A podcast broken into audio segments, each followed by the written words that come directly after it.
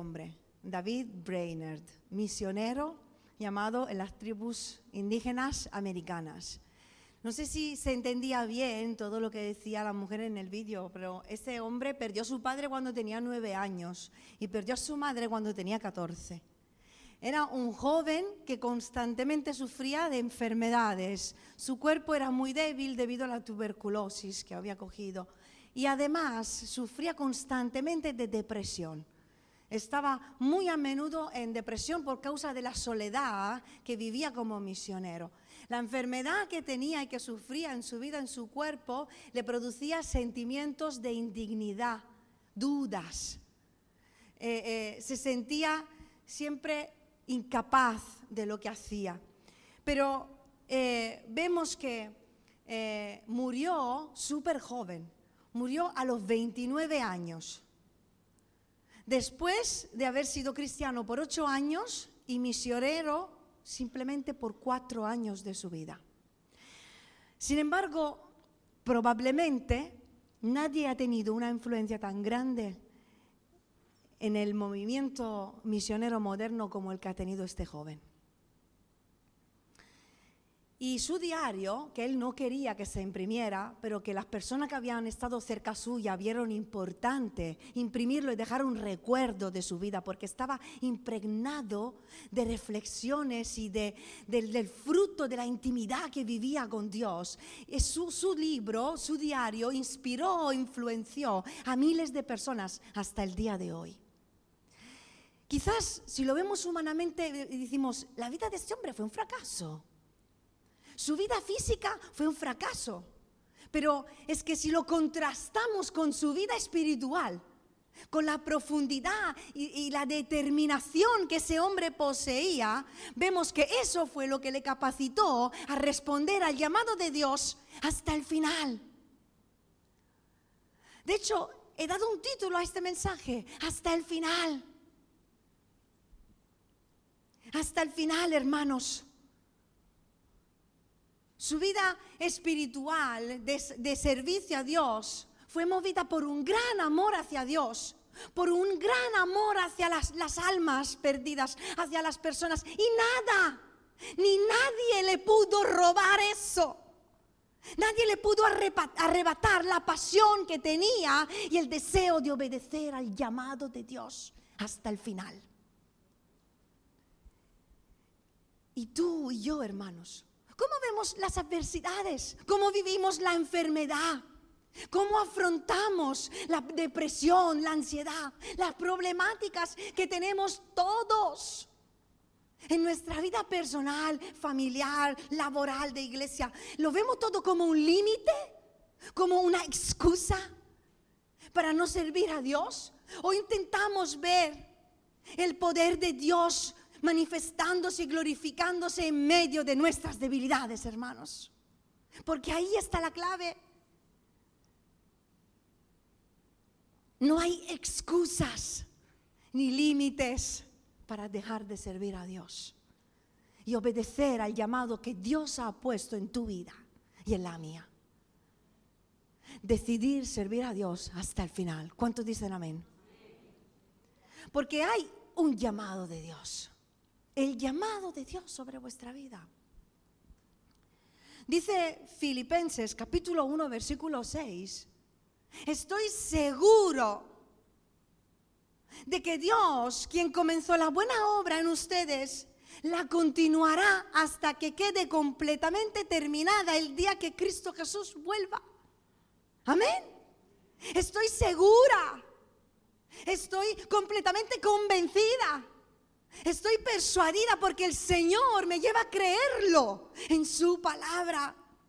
De que Dios ha empezado una obra en tu vida, en la mía, el día en el que nos salvó. Una buena obra, o sea, algo bueno que Él ha empezado contigo ese día y conmigo, en mí, en ti. Y el Señor, por su forma de ser, no deja las cosas a medias, ¿o no? No es como nosotros que empezamos algo y luego lo, dejamos a mitad del camino. El Señor no. El Señor si empieza algo, lo termina. Y si el Señor ha empezado algo con tu vida, Él no lo va a dejar a medias por el camino. Dios no deja de obrar en mitad del camino de tu vida, ni cambia sus pensamientos hacia ti o hacia mí. Los dones, los llamamientos son irrevocables. Y te aseguro que cuando Dios quiere hacer algo con una persona, con un hombre o con una mujer, va a hacer de todo para que este hombre, esta mujer no se salgan de su voluntad. Y si Dios quiere hacer algo con tu vida y ha empezado algo con, con tu vida, te va a perseguir hasta que termines cumpliendo con su propósito para contigo en esta tierra. ¿Cuántos dicen amén? Él seguirá luchando por ti. Él lucha ante ti, abriendo camino delante de todo tipo de oposición a la que te puede enfrentar en tu vida. Él lucha por ti. Jesús eh, intercede cada día por ti. El Espíritu Santo lucha a tu lado y el Padre cuida de ti. El Señor está haciendo su parte para que se cumpla el llamado que hay sobre tu vida en esta tierra. Pero tú y yo estamos luchando por eso, hermanos. Amigos, en este día quiero que te analices sinceramente por dentro, te mires y respondas conmigo a estas preguntas. ¿He dejado de creer? ¿He dejado de esperar? ¿He dejado de soñar o de luchar? ¿Has perdido, hermano, la ilusión? ¿Has perdido la motivación en servir a Dios? El deseo de servirle. ¿Lo has perdido como una moneda perdida en tu vida? ¿Has dejado de creer a sus promesas? A esas promesas que Dios te ha dado a lo largo del camino. Promesas de que Dios te ha dicho que iba a hacer algo en concreto con tu vida. ¿Dónde las has dejado? O quizás te has relajado, te has conformado, has bajado, has bajado tu nivel de compromiso, tu nivel de santidad tu, nivel de compromiso con la iglesia, con el Señor, con su obra en este mundo. O puede que en el fondo nunca hayas tomado verdaderamente esta decisión. Quizás realmente nunca tomaste la decisión de servir a Dios.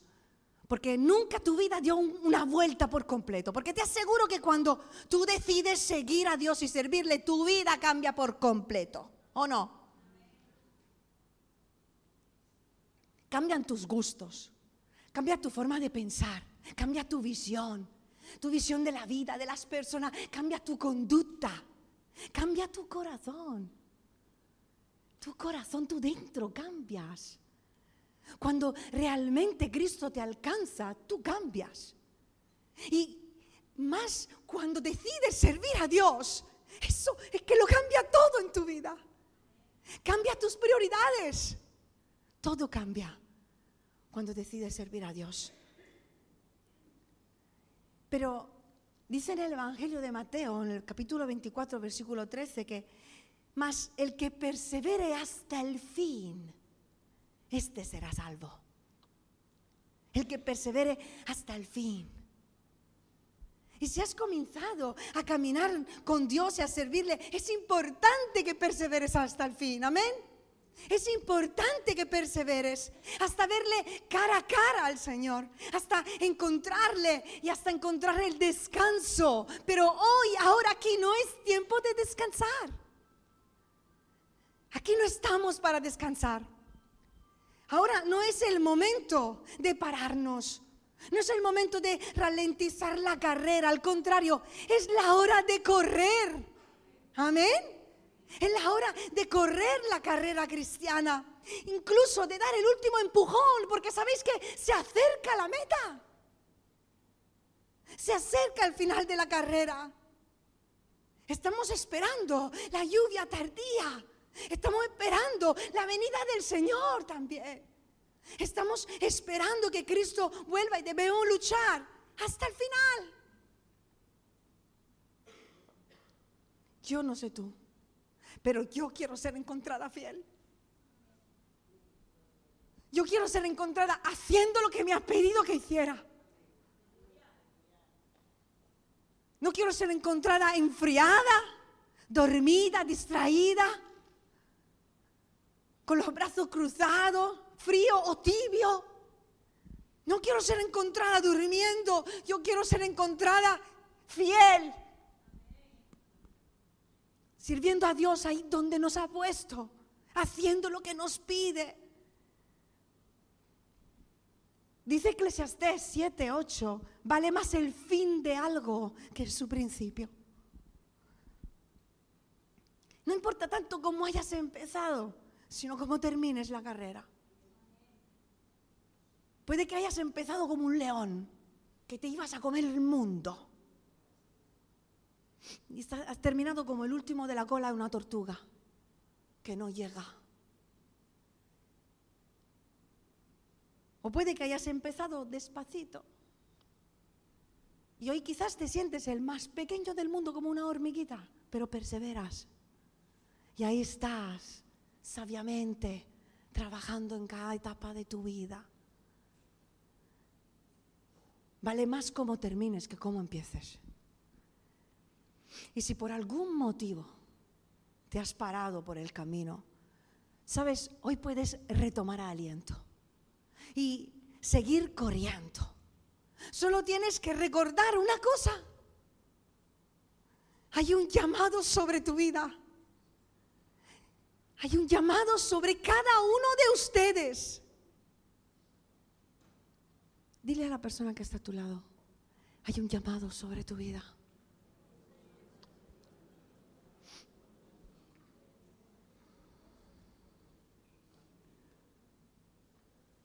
Yo tengo que recordarlo a mi vida. Hay un llamado sobre tu vida. Hay un llamado sobre mi vida. ¿Puedes recordar?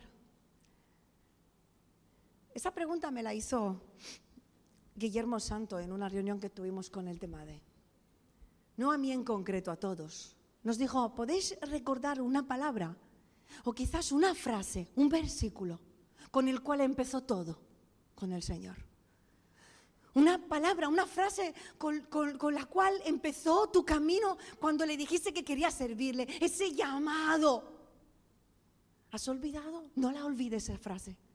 No olvides esa palabra. Yo no sé cómo empezó contigo, pero el día que a mi Dios me llamó a servirle, todo empezó con una sola frase, las naciones.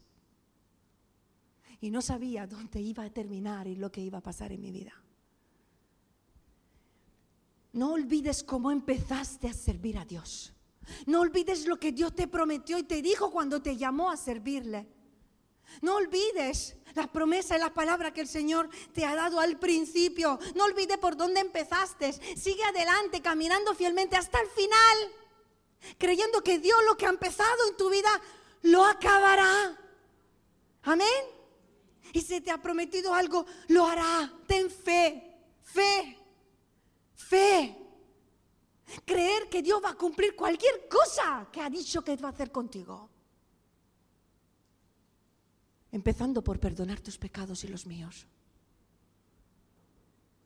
Y le podemos entregar toda culpabilidad, todo miedo, porque Él nos perdona, nos salva.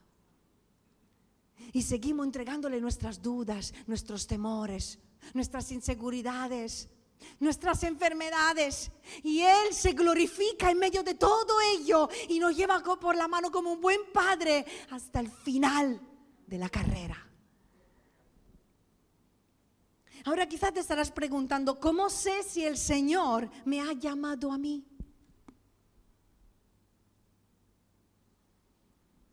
Porque la palabra lo dice.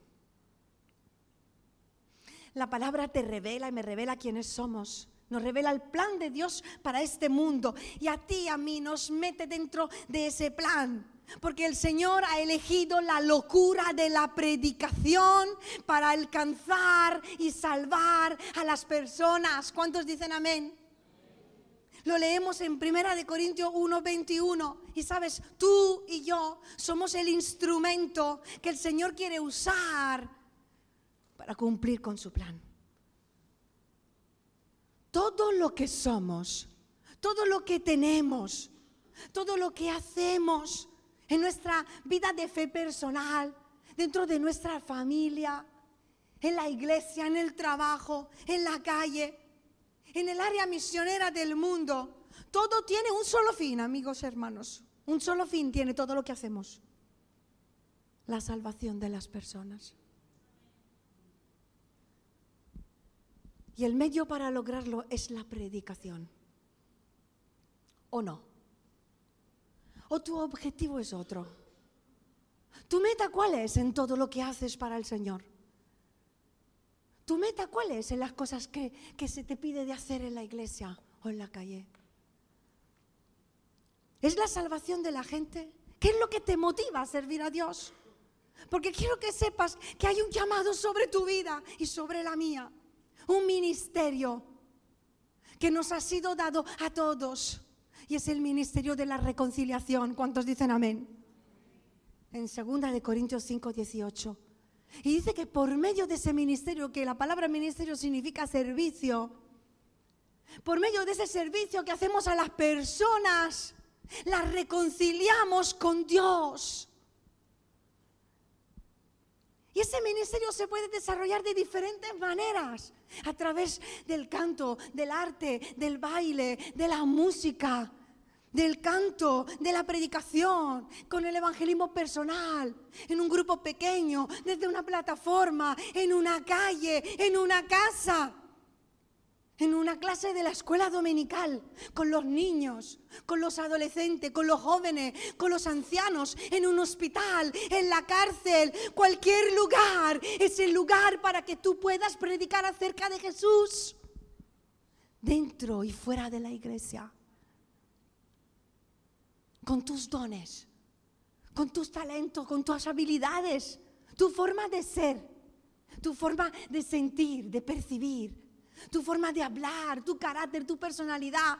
Así como tú eres, Dios te quiere usar para alcanzar a todas las personas que pone en tu vida, porque Dios cuenta contigo y cuenta conmigo.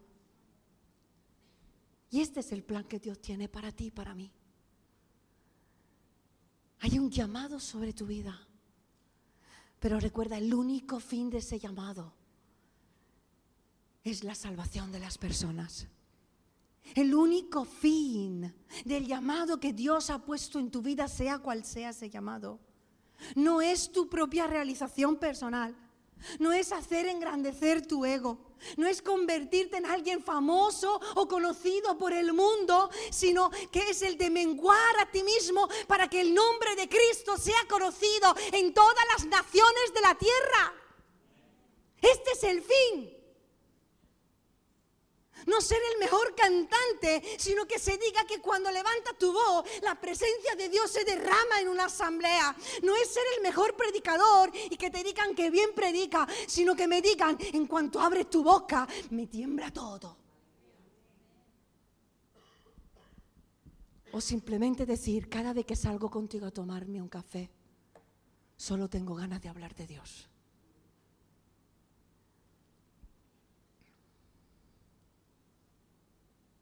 El llamado empieza en nuestra propia Jerusalén, aquí en Rota.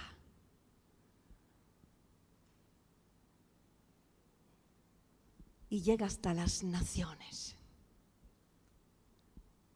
hasta las extremidades de la tierra, más allá de los confines de esta tierra española, donde estoy segura que el Señor quiere llevar a muchos de entre vosotros. Y no tiene por qué ser que te vayas a vivir ahí, aunque van a salir misioneros de aquí. Pero Dios te puede llevar a otras naciones, a otras tierras, a bendecir, a dar, a predicar, evangelizar, a ser parte de la obra de Dios en este mundo, en Perú, en Bolivia, en Honduras, en China, en Israel, en África, en todos los continentes de la tierra. ¿Por qué tú no? ¿Por qué tú no? ¿Cuál es tu excusa? ¿Cuál es tu límite? ¿Por qué tú no? ¿Y por qué no?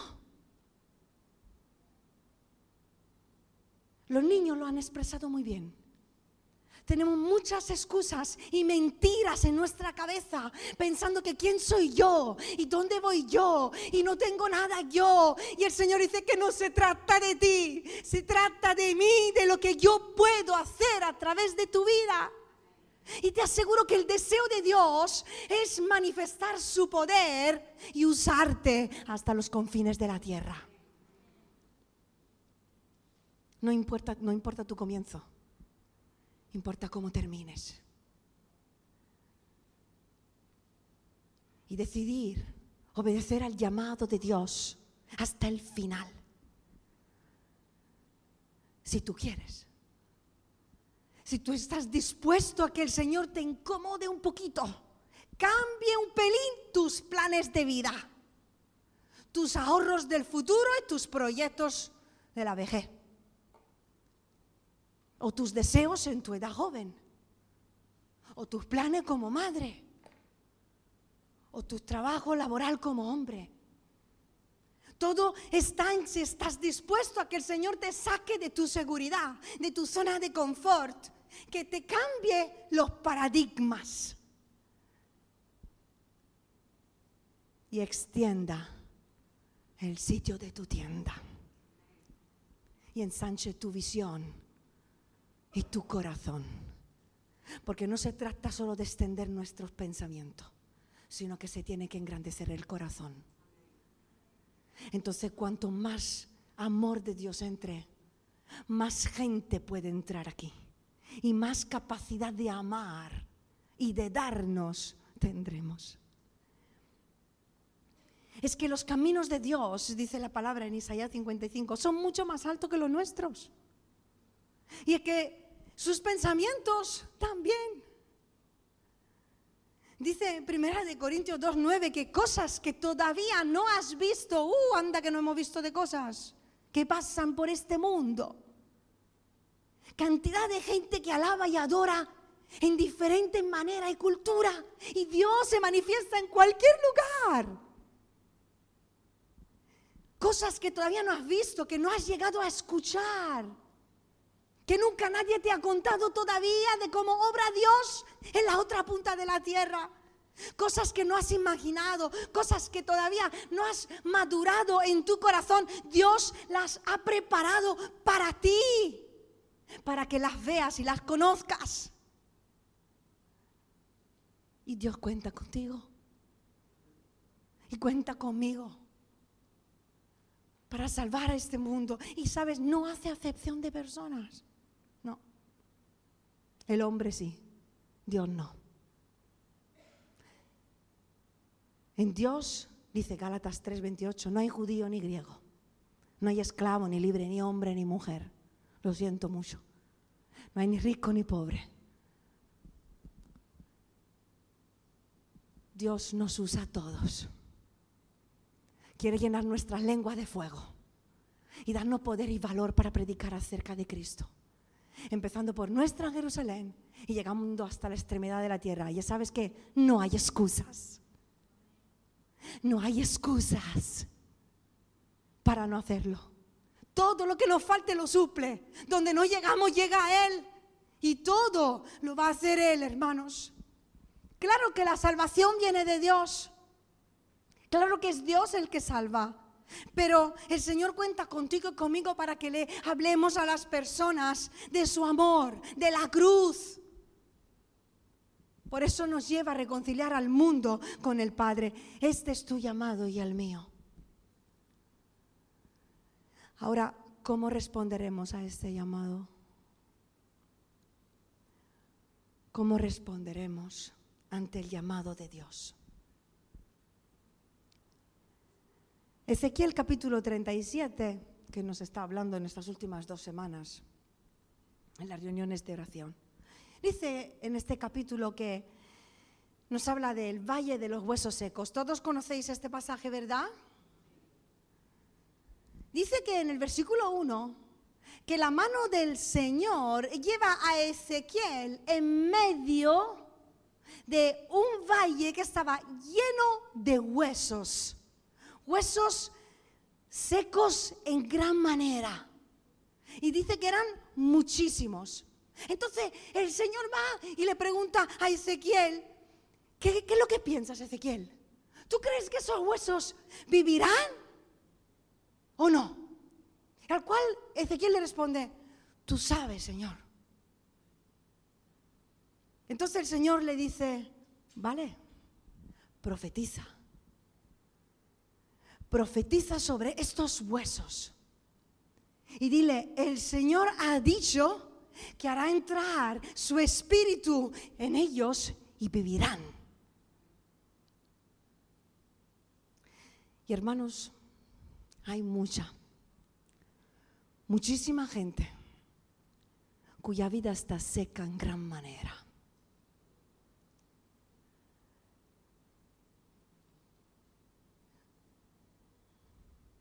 cuya alma, cuyo espíritu está muerto.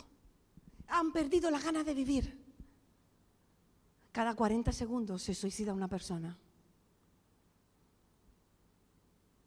España es el país de más consumo de ansiolíticos. Y después de la pandemia han aumentado del 30% los casos de suicidio, sobre todo entre la juventud. Nos rodean personas que han perdido la esperanza, el deseo de vivir, el amor a la vida. Personas que han dejado de amar, que se van apagando poco a poco. Ancianos que piensan en suicidarse meditando cómo hacerlo, porque se sienten abandonados.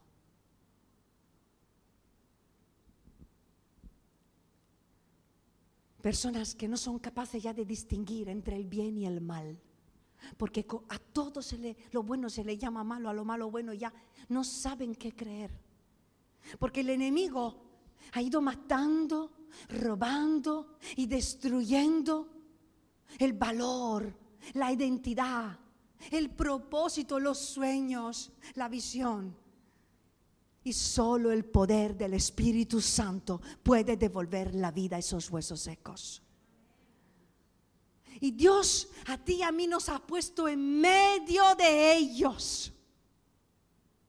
En medio de todos esos huesos secos. La mano del Señor nos lleva a mirarlo cada día por medio de sus ojos de amor. Pero yo me pregunto que tú y yo, cuando estamos en medio de las personas, hermanos, ¿cómo los vemos? ¿Qué vemos? Y voy a ser muy práctica y muy carnal. Cuando vemos a las personas, ¿cómo las miramos? Mira qué tío más guapo, mirando la mirada del hombre si me está mirando, en cómo me he vestido para llamar la atención de la persona, en ese chico mirando a esa chica tan guapa. ¿En qué estamos pensando cuando vemos a las personas? ¿Cómo es tu cosmovisión de la vida? ¿Eres tan carnal y mundano de que actúas como todos los demás? ¿O cuando caminas por la calle no puedes dar un paseo tranquilamente porque estás pensando que todos los que están a tu alrededor, si no conocen a Cristo, van a ir al infierno? ¿Qué es lo que miras tú cuando miras a tu alrededor? ¿La vestimenta de la gente? ¿El coche que tienen? cómo se lo disfrutan en la fiesta y tú que tienes la verdad, ¿te está convirtiendo en un hueso en medio de ellos? ¿O vas a ser el que se levanta y profetiza? ¿O vas a ser el que se levanta y ora por ellos y les predica la verdad? Y sobre todo, ¿qué pensamos y qué creemos que va a pasar a esas personas cuando le prediquemos? ¿Vamos a creer que se van a salvar? o no tenemos fe para creer en ello. ¿Por qué?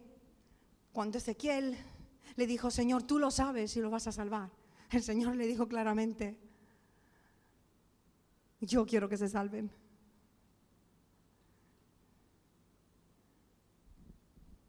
El Señor ante la afirmación de Ezequiel le hizo entender que su deseo era revivir, revivir. ¿Y que le mandó a Ezequiel? Creer abrir su boca y profetizar. Y eso nos habla, con eso termino, de tres herramientas importantes para la salvación de la gente. La oración, la fe y la proclamación. La oración. Oramos en el teatro que hicieron los adultos en un momento se olvidaron, Chari Marcos, antes de que los demás le iban a decir, sí, te quiero ayudar. Chari iba a orar y le decía, Señor, ayúdame porque todos me han cerrado la puerta. Y la respuesta a la oración había movido el corazón de las personas. Y esto es lo que pasa, hermanos. La oración mueve la mano de Dios. La oración, todo empieza por la oración abre, los corazones de las personas y frena el poder del enemigo.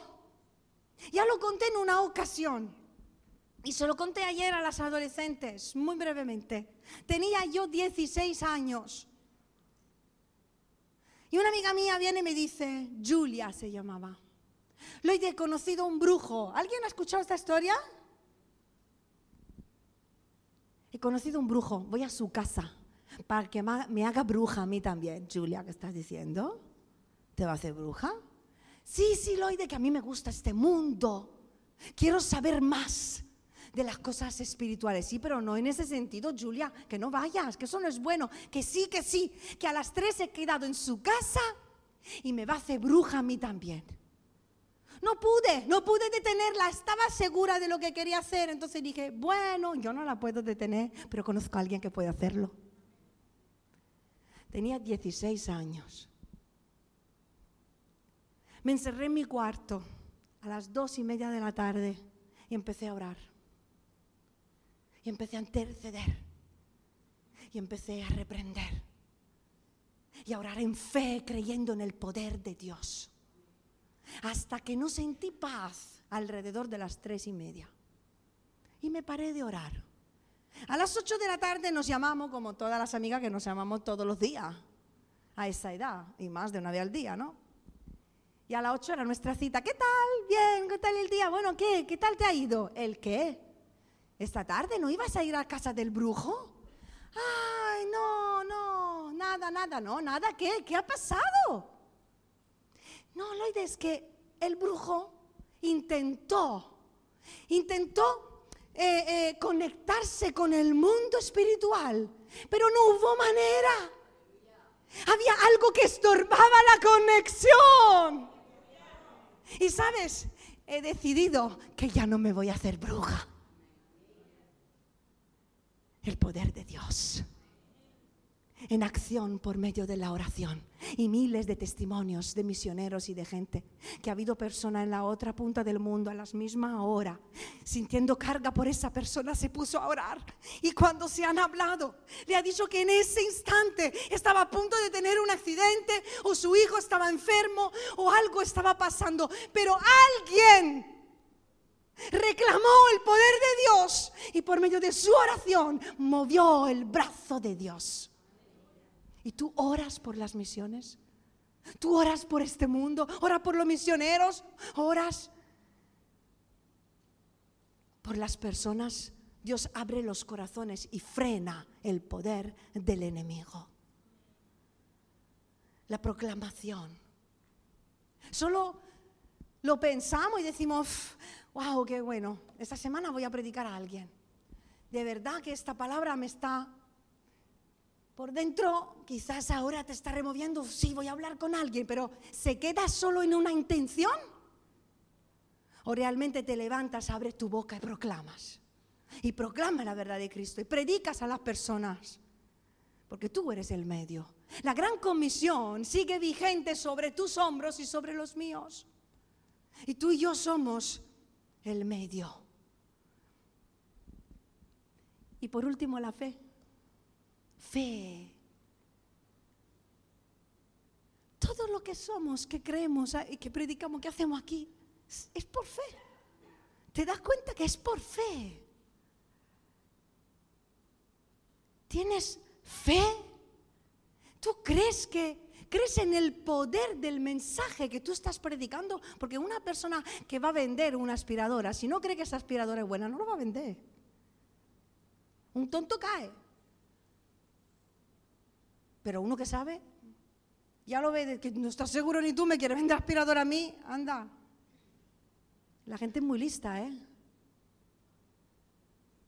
Y ves, y ve si tú crees en lo que estás diciendo. Y sobre todo, Ve si tú vives lo que estás predicando. Y el Señor hoy nos manda lo mismo que a Ezequiel. Profetiza. Porque profetizar, hermano, es, es creer que lo que estamos diciendo viene de Dios. Y profetizar es creer que Dios cumplirá con lo que dice en su palabra. ¿Crees que Dios puede salvar? ¿Crees que Dios puede llenar de Espíritu Santo? ¿Crees que Dios puede sanar enfermos? ¿Crees que Dios puede cumplir con lo que ha hablado en tu vida y terminar lo que tu, día, un día empezó? ¿Sabe? Tu respuesta al llamado de Dios no se limita solo al día de hoy. La respuesta de hoy al llamado de Dios influirá en la historia de la humanidad mañana. ¿Me habéis escuchado lo que he dicho? Tu respuesta de hoy puede influir en la historia de la humanidad mañana. Y para eso voy a leer un versículo que encontramos en Segunda de Reyes 13, 21. Y nos habla de Eliseo. Y dice que Eliseo murió y lo sepultaron. Y que tiempo después, tiempo después de que Eliseo murió, ¿vale? Ya estaba en su sepulcro muerto. Y tiempo después sepultan a un hombre en el mismo sepulcro. Y cuando ese muerto llega a tocar los huesos de Eliseo, resucita.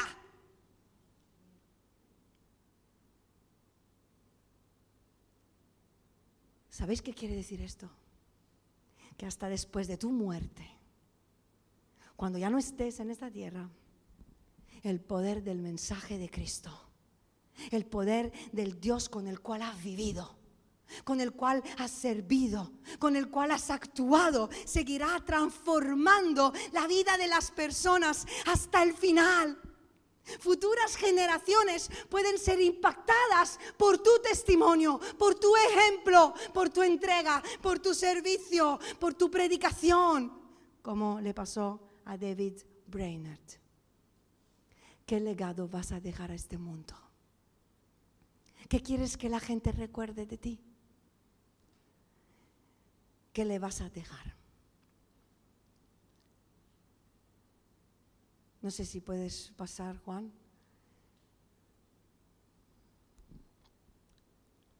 Hay un llamado sobre tu vida, sobre la mía. Y de la misma manera en la que todavía los huesos de Eliseo muerto dieron vida,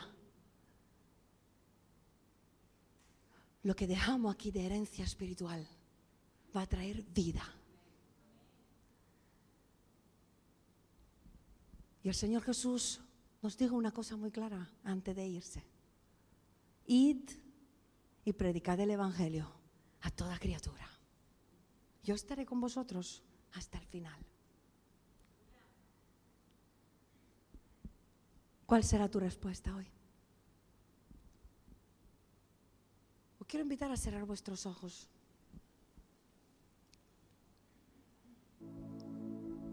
No os voy a pedir que vengáis al frente ni que os pongáis de pie, pero sí voy a haceros dos preguntas distintas.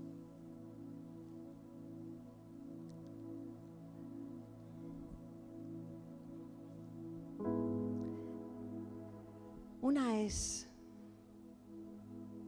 si has empezado a servir a Dios,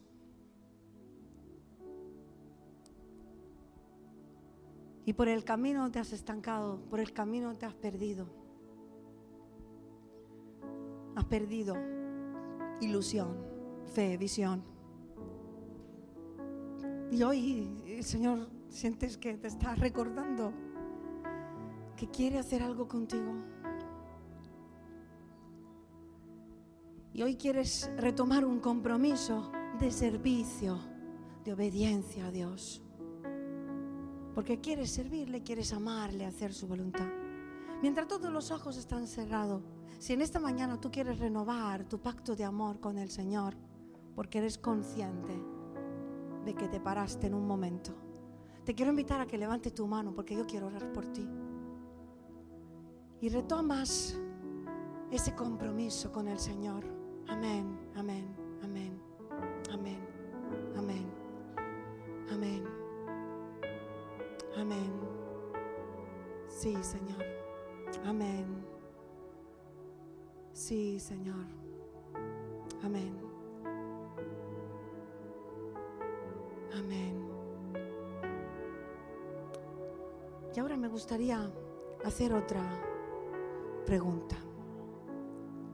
Porque mientras preparábamos el culto de misiones, en mi corazón había solo esto en la mente. Hay llamados, hay llamados, hay llamados. Y si Hay personas aquí que sienten un llamado al ministerio. Como pastor, como evangelista, como maestro, como misionero, como apóstol. Un llamado al ministerio. Sientes que hay un llamado específico, especial en tu vida. Aunque todavía no lo tengas claro, aunque todavía no sepas cómo lo va a hacer, solo tienes una seguridad en tu interior y una palabra que Dios te ha dado, pero sabes que tienes un llamado a servir a Dios. Y quizás has dudado, te has cansado, te has desilusionado, pero en esta mañana tú estás recibiendo una confirmación más de ese llamado. Y quieres responder al Señor sin dudar más ni poner excusas y decirle, sí Señor, quiero creer en lo que tú has empezado en mi vida y quiero terminarlo.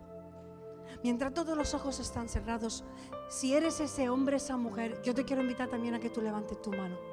Da igual si estés sirviendo ya o no en la iglesia. Estamos hablando de un ministerio, de algo que todavía no ha terminado de cumplirse en tu vida. Amén. Sí, amén. Amén. Amén. Amén. Sí, Señor. Os quiero invitar a ponernos todos de pie y vamos, voy a pedir a mi marido que pase al frente conmigo. Quiero orar por esta congregación. Creo firmemente, hermanos, que de esta congregación van a salir ministerios, van a salir misioneros, van a salir pastores, hombres y mujeres, líderes espirituales que van a influenciar este mundo. Aunque el proceso y el camino a veces